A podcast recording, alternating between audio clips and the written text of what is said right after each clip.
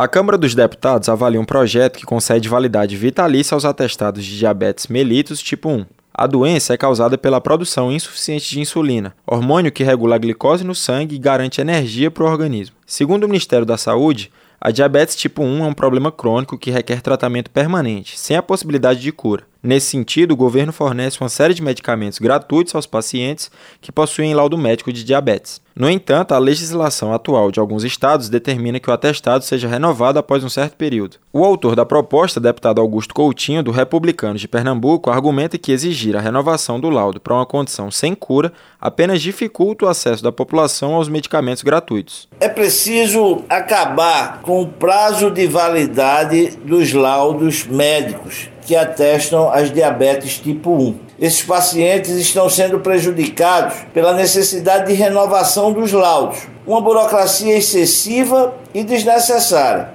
O deputado afirma que a medida apoia a dignidade dos pacientes diabéticos. Ele frisa que hoje as pessoas convivem com uma exposição repetitiva e desnecessária para a obtenção de documentos que comprovam uma doença incurável. O projeto também permite que o laudo seja emitido por qualquer profissional habilitado, seja da rede de saúde pública ou privada. Augusto Coutinho defende que isso assegura a igualdade de tratamento a todos os portadores da doença, independentemente de sua condição socioeconômica. Estados como Paraíba, Alagoas e São Paulo já dispensam a necessidade de renovação do laudo médico para diabetes. De acordo com a Sociedade Brasileira de Diabetes, cerca de um milhão de pessoas convivem com a doença no país.